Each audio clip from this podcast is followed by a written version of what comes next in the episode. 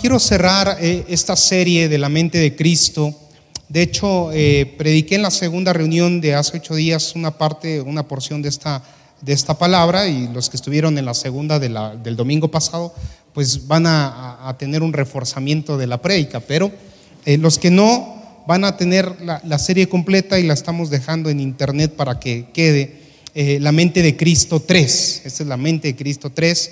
Y como usted recordará, hace 15 días, eh, estábamos hablando de que eh, nuestra mente debía de, cambiar, dice la, escritura, ¿verdad? En Romanos 12, 1 y 2, que no nos conformáramos a este mundo, sino que nos transformáramos por medio de la renovación de vuestro entendimiento.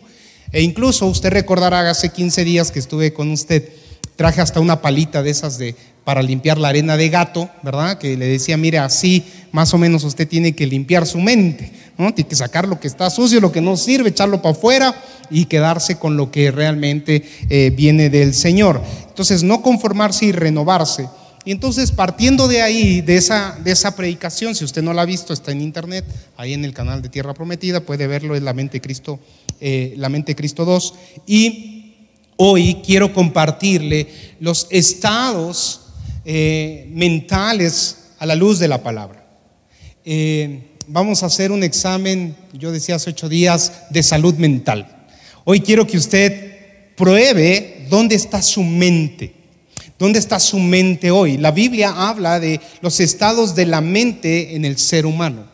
Y voy a comenzar enumerando por aquel estado de mente que teníamos cuando nosotros nacimos. Era un estado de mente natural, también conocido como la mente carnal. Vamos a leer, por favor, Romanos 8, versículo del 5, 5 y 6. Romanos 8, 5 y 6.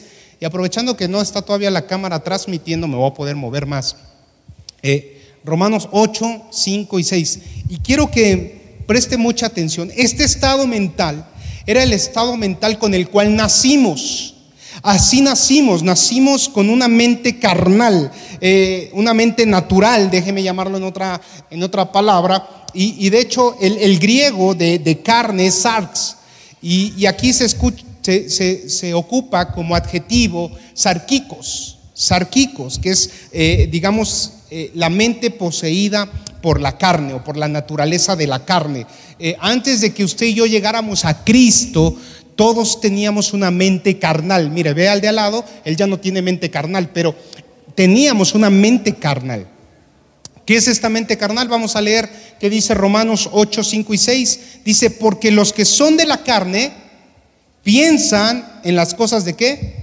De la carne pero los que son del Espíritu en las cosas del Espíritu, porque el ocuparse de la carne es muerte, pero el ocuparse del Espíritu es vida y paz.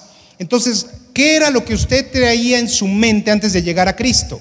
¿En qué pensaba? Pues pensaba solamente en los deseos de su carne. Buscaba usted beneficios propios, placenteros, lo que le producía placer. Algunos pensaban en el dinero como la meta más grande en su vida, eh, otros en el amor, ¿verdad? Lo que les llenaba su corazón en una persona, en una mujer. Pero también la gente ocupaba esta mente carnal para satisfacer sus deseos carnales, sus concupiscencias. Y aquí hablamos de fornicaciones, adulterios, eh, alcoholismo, drogas. Toda esta era, estábamos cautivos, nuestra mente era totalmente carnal y solo tratábamos de satisfacer esto. A nuestro cuerpo, nuestros pensamientos estaban llenos de esta carnalidad.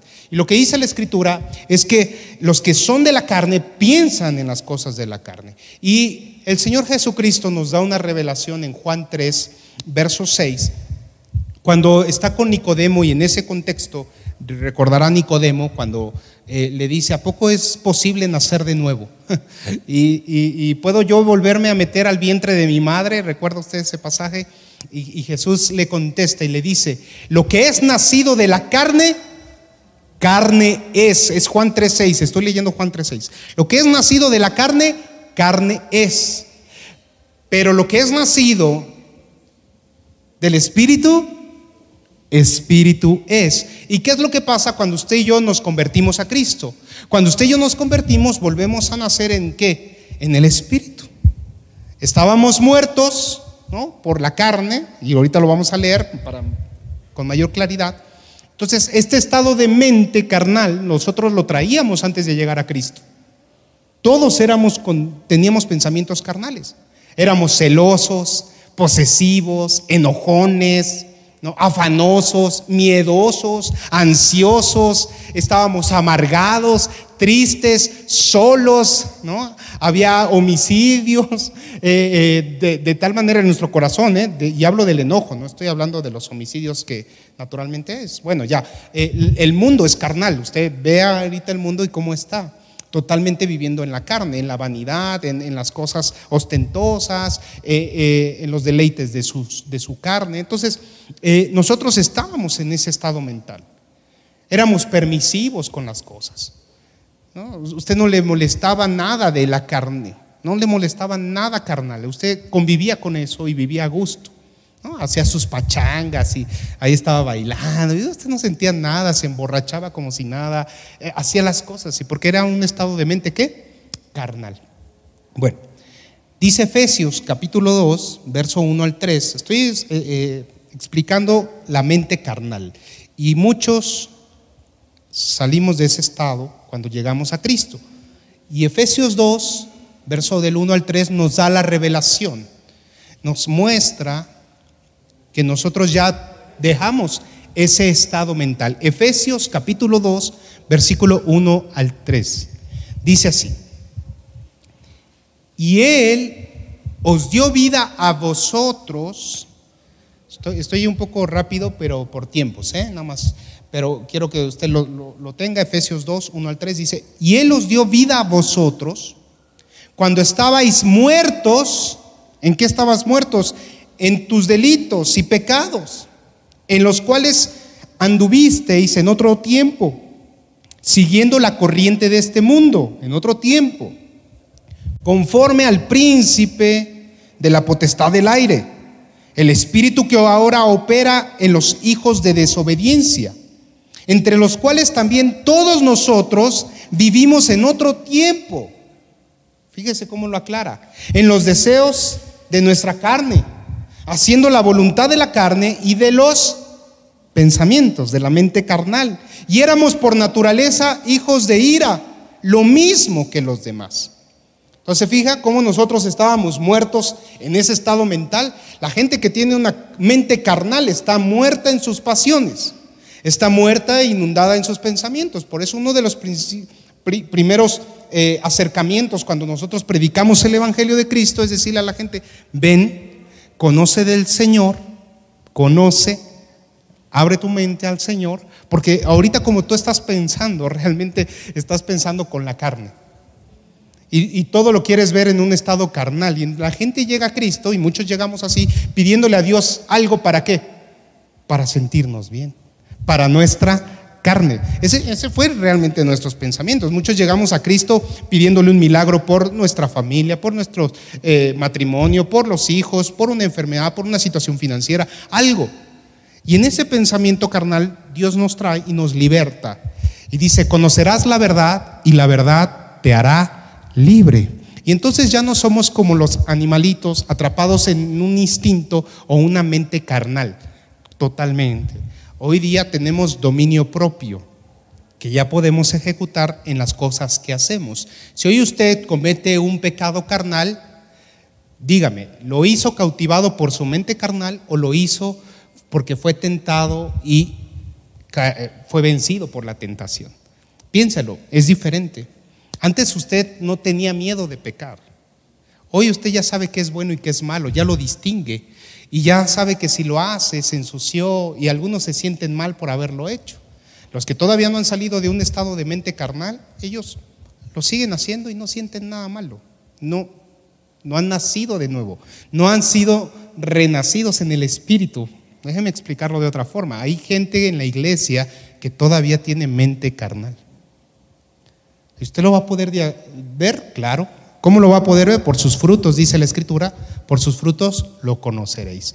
Yo espero en el Señor que aquí todos hayamos vuelto a la vida, ¿no? En el espíritu y hayamos renovado nuestra mente y ya no tengamos una mente carnal, ¿ok? Sino una mente espiritual, porque lo que piensan en el espíritu, eso es vida y paz. Bueno, entonces ya vimos el primer estado de la mente y es la mente carnal. ¿ok? Aquella con la cual nacimos y que es quitada una vez que venimos a Cristo y nos entregamos plenamente, ¿ok? Amén. Ahí están, correcto. Vamos a la segundo tipo de mente de la que habla la palabra del Señor. Vaya conmigo a Tito capítulo 1. Tito capítulo 1, versículo 15 al 16. Vamos a ver el segundo estado de mente que tienen eh, bíblicamente las personas. Y Tito Aquí en el contexto están hablando de lo que, de lo que están comiendo, de lo que si es bueno no es bueno. Y entonces, eh, Tito 1, 15 y 16, vamos a hablar de la mente corrompida, la mente corrompida. Dice Tito 1, 15 y 16, todas las cosas son puras para los puros, mas para los corrompidos e incrédulos nada les es puro. Fíjese cómo incluso hasta combina y hace referencia a que la mente corrompida y el incrédulo son casi iguales en este contexto.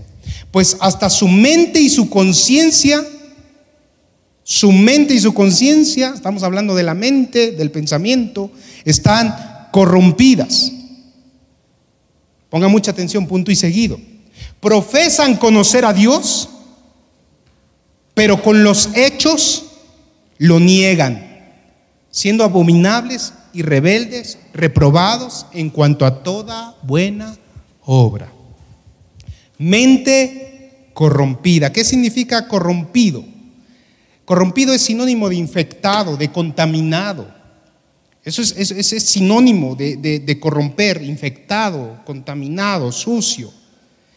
Y una persona corrompida es aquella persona que cede a las condiciones del mundo, a la presión social.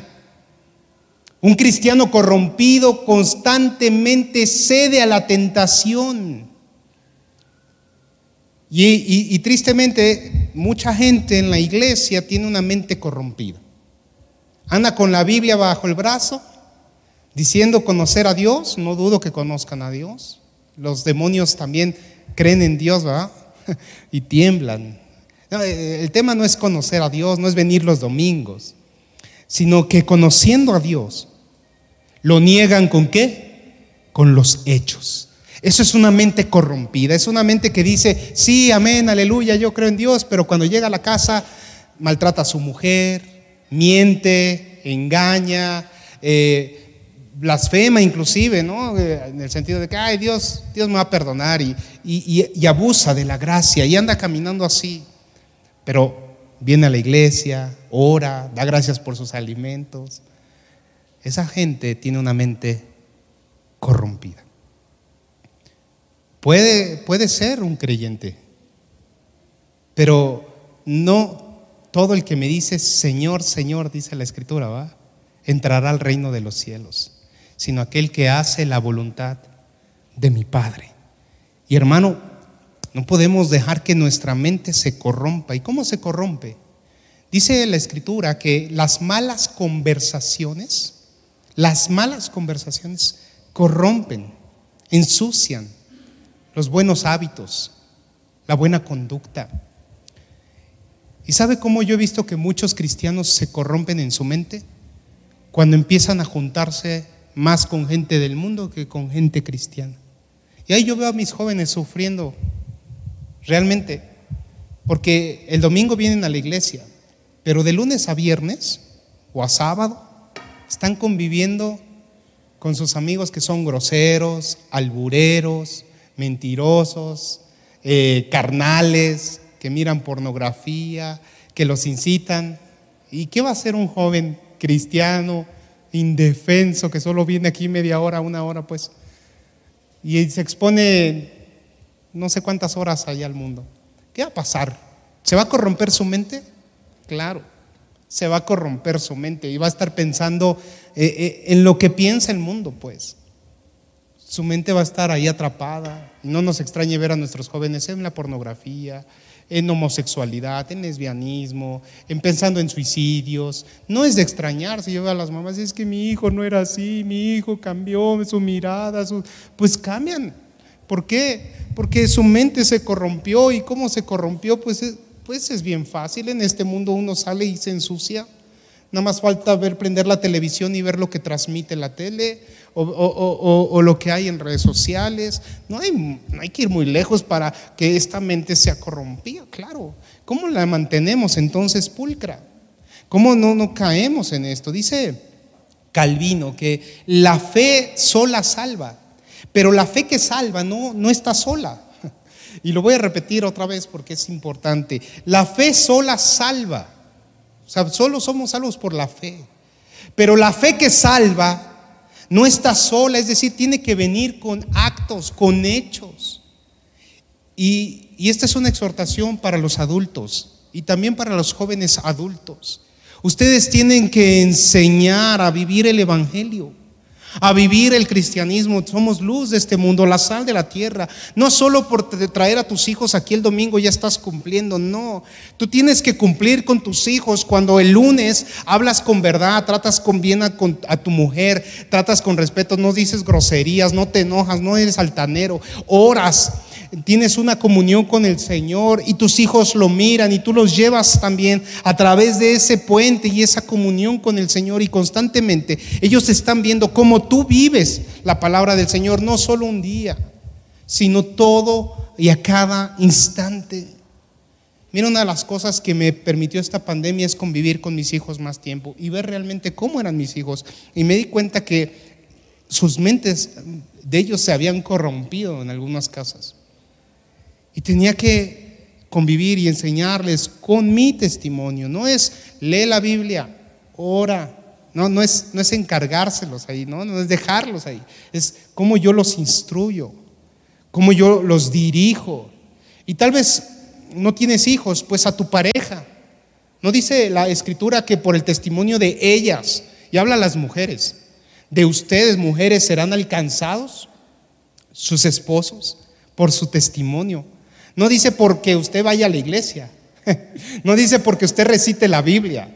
No, no, no. Ah, dice por tus actos, por lo que tú haces, él será alcanzado. Entonces, hermano, usted no puede venir y decir que cree en el Señor y sus hechos, sus hechos están totalmente apartados, porque entonces lo único que usted está demostrando es que su mente está corrompida.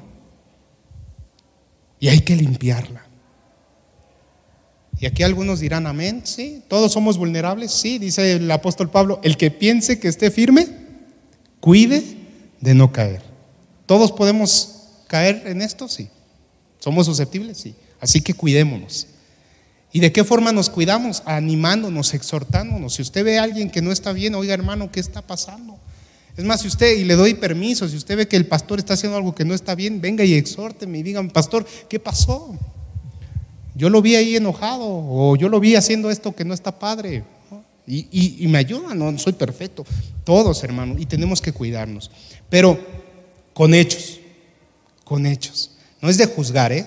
Ojo, no es de juzgar. Ahorita voy al otro estado de mente, pero este estado de mente es con amor, con piedad, con testimonio. ¿Cómo demostramos que no tenemos una mente corrompida?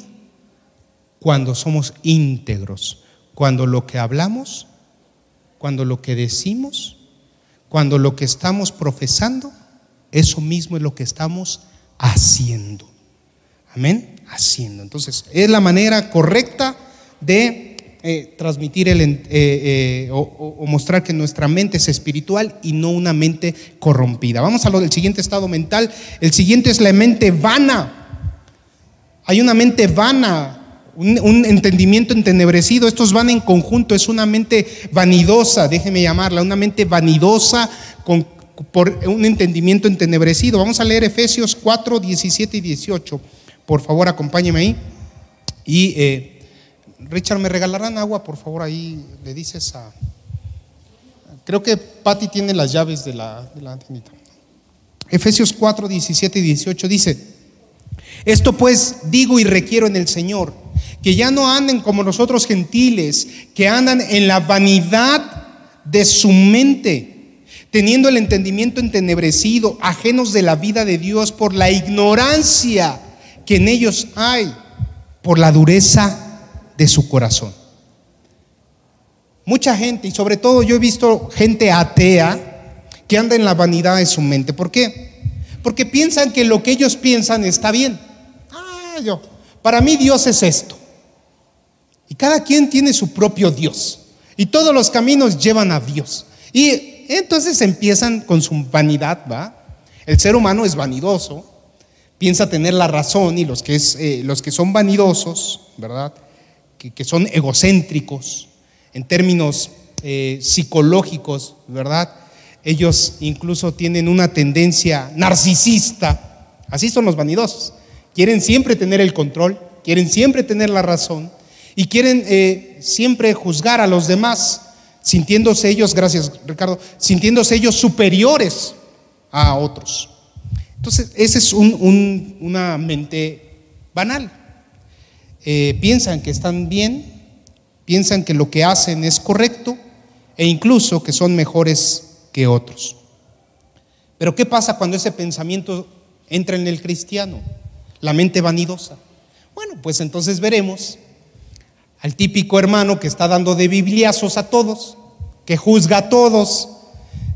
Es también la persona que dice, es que él no cambia, es que ella no cambia, es que él no... Hermano, Jesús dijo, miras la paja en el ojo ajeno, pero no estás viendo la viga que tú traes. ¿ah? Eh, eh, esta mente vanidosa no se da cuenta, no tiene un espejo que le refleje realmente dónde está parado. La mente vanidosa anda viendo siempre el error de los demás, pero él tiene una justificación para su manera de ser. Incluso esta mente vanidosa es una mente que, dice, ah, Dios me va a pasar esta, Dios me comprende. Dios sabe lo que siento. Dios sabe por qué hoy ignoré. Dios sabe por qué hoy me estoy comportando así. Dios sabe. Como si Él supiera lo que Dios piensa. No sé si me estoy explicando. ¿Se fija qué ilógico es ese pensamiento? Dios sabe cómo me siento. Claro que lo sabe, pero tú estás pensando ya incluso lo que Dios piensa de ti por estar así. No sé si me estoy queriendo, eh, me estoy envolviendo, pero lo que, lo que el vanidoso, él, cree saber todo y piensa y siente, incluso sabe lo que las personas eh, piensan también. Y dice la escritura que no seamos como ellos que por tener el conocimiento entenebrecido, ¿qué quiere decir entenebrecido? Quiere decir eh, eh, cegado. O sea, la luz de Cristo no ha resplandecido su mente, está oscura. Aún arrastró una mente cerrada por un corazón, dice aquí la escritura, por la dureza de su corazón. Porque son orgullosos, porque son soberbios, porque dicen, no, a mí no me van a decir que está bien, que está mal. No, no, no. Es más, es gente que luego nos acusa, ¿verdad? Dicen, ah, es que ya te lavaron el cerebro por venir aquí a la iglesia. No, es que ya te lavaron el cerebro. Bueno, pues qué bueno que nos lo lavaron, yo siempre he dicho, porque estaba bien sucio, está entenebrecido, estaba con telarañas. Qué bueno que resplandeció la luz del Evangelio en mi vida, porque si no, realmente yo estaría como tú, ignorando lo que el Señor hizo por mí, por mi vida. Entenebrecido quiere decir falto de luz. Y tenemos que orar por estos hermanos, hermanas. El vanidoso quiere siempre lucirse más. Y ahí vemos también a los jóvenes queriendo traer el mejor celular, la mejor ropa, el mejor auto, la mejor casa. Eh, ahí están los pensamientos. Una mente vanidosa está atrapada en eso otra vez. pareciera que es carnal, pero no, es realmente vanidosa porque quiere ser mejor que otros, quiere sentirse más que otros o se siente más que otros. Y le importa mucho lo que diga la gente de ellos. La mente vanidosa está atrapada también en la percepción de los demás. Y entonces está buscando el reconocimiento del pastor, ¿no? que el pastor le aplaude, que, que le agradezcan su servicio. Viene a servir a la iglesia. El vanidoso viene, pero quieren que le den gracias por servir, por su corazón tan grande y maravilloso que tiene por venir a limpiar los baños.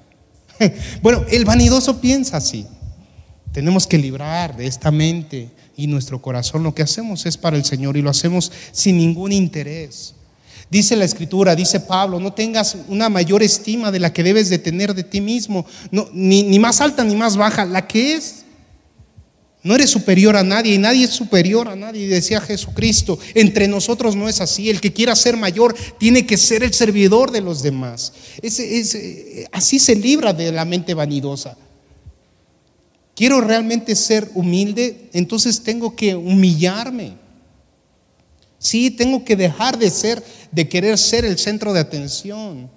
Quiero dejar de, de sentir que tengo la razón en todo. No lo soy, no lo tengo, no soy nada. Delante del Señor Pablo le confesó y dijo, todo lo que sé y lo que soy, lo que tengo y lo que conozco, lo tengo por basura, decía Pablo, con tal de alcanzar la plenitud de Cristo. Dígame ahí dónde está la vanidad, no hay vanidad. En cambio nosotros, si hoy le digo, y yo le decía a mi hijo, a Mario Daniel, lo que yo sé, lo que sabemos es basura. Nunca vamos a alcanzar a comprender a Dios. Jamás en la vida, aunque nos pongamos a estudiar 24 horas al día, no lo vamos a hacer. Y sería lógico, y, aquellas personas que dicen, es que Dios, yo conozco al Señor, eh, eh, eh, es, es ignorancia, no vamos a conocer a Dios nunca, a nadie tiene esa capacidad.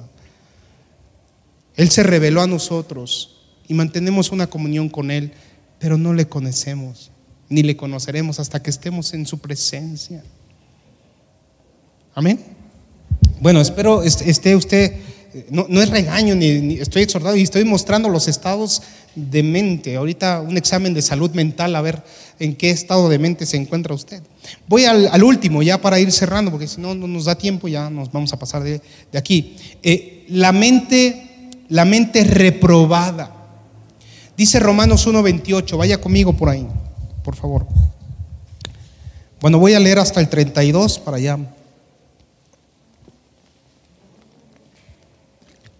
Ir cerrando. Eh, ¿Se pudo lo del video? Ok, gracias. Entonces los hermanos que nos están viendo por internet, disculpen, tuvimos ahí un problema con, con la transmisión del video, ya lo recuperamos, me dicen. Así que, bien, vamos a la última cita, Romanos 1, 28 al 32.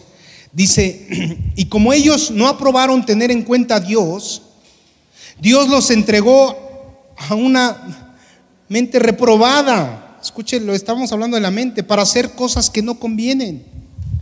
Estando atestados de toda injusticia. Fíjese ya, eh, eh, la palabra atestados, atestados, eh, en otro contexto es llenos o, inundados de toda injusticia, fornicación, perversidad, avaricia, maldad, llenos de envidia, homicidios, contiendas, engaños y malignidades, murmuradores, detractores, aborrecedores de Dios, injuriosos, soberbios, altivos, inventores de males, desobedientes a los padres, necios, desleales, sin afecto natural, implacables, sin misericordia, quienes habiendo entendido el juicio de Dios, que los que practican tales cosas son dignos de muerte, no solo las hacen, sino que también se complacen con los que las practican. Este es el estado de mente último, o la condición de la caída del hombre total.